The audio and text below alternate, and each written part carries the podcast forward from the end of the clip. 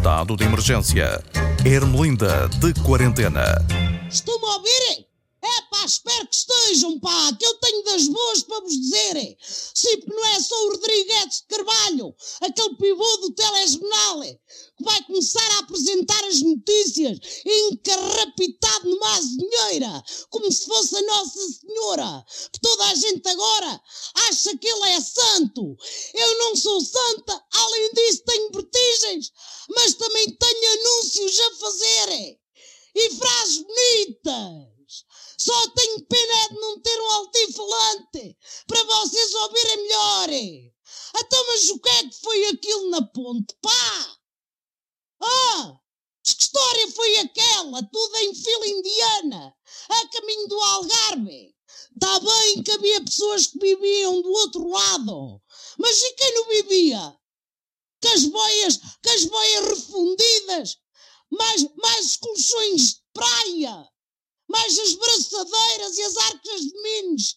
Até mas vocês não viram que as praias estão fechadas, pá, com redes e fitas e tudo. E eu o quê? Polgar para quê? Acham que ao lado do nadador Salvador, debaixo da bola níbia, está uma equipa especializada em doenças infecciosas? Tenha juízo, pá! Isto não é para brincar, não são férias da Páscoa, é para estar em casa.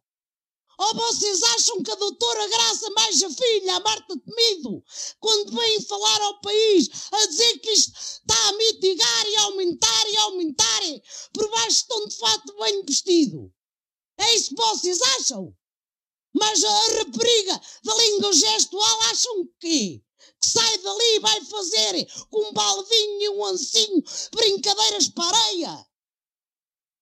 Olha, por acaso tenho pena que essa rapariga não tenha estado naquela conferência de imprensa do primeiro-ministro António Costa, quando ele deu cabo do ministro das Finanças da Holanda, a dizer que o homem tinha dito coisas repugnantes repugnantes. Cheira-me que a língua gestual era mostrar aquele dedo do meio aos Países Baixos, que é mesmo que eles são. Com tanta falta de solidariedade, são países muito baixos mesmo. No fundo, o nosso Costa foi uma espécie de padeira de Alves Berrota, mas ao contrário. Defendeu os espanhóis e enfiou o ministro holandês no forno. É pá, são boas coisas no meio de tanta crise. Falar em padeira, até então, mas o que é que aquele maduro daquela padaria quer? Pá! Um que é o empresário todo liberal a pedir ao Estado para o deixar em paz, para poder pagar 10 cêntimos e uma carcaça de ordenado aos funcionários e ainda obrigá-los a engraxar os sapatos, não.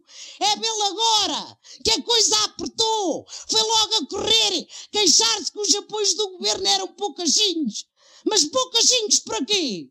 Só se for para pagar a limpeza da piscina e o jardim e a empregadagem, trabalham quase de borla para ele, pá. Vai pedir, olha, ajuda ao ministro holandês das finanças. Vocês os dois parecem irmãos gêmeos, separados já à nascença.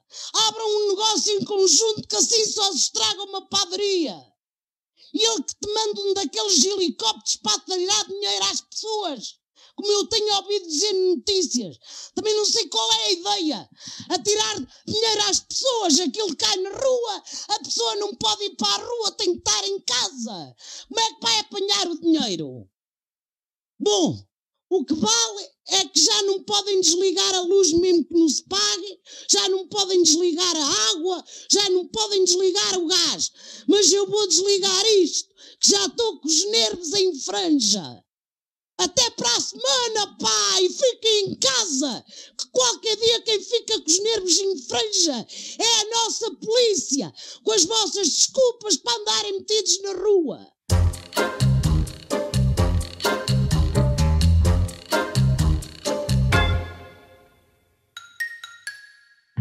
Estado de emergência. Ermelinda de quarentena.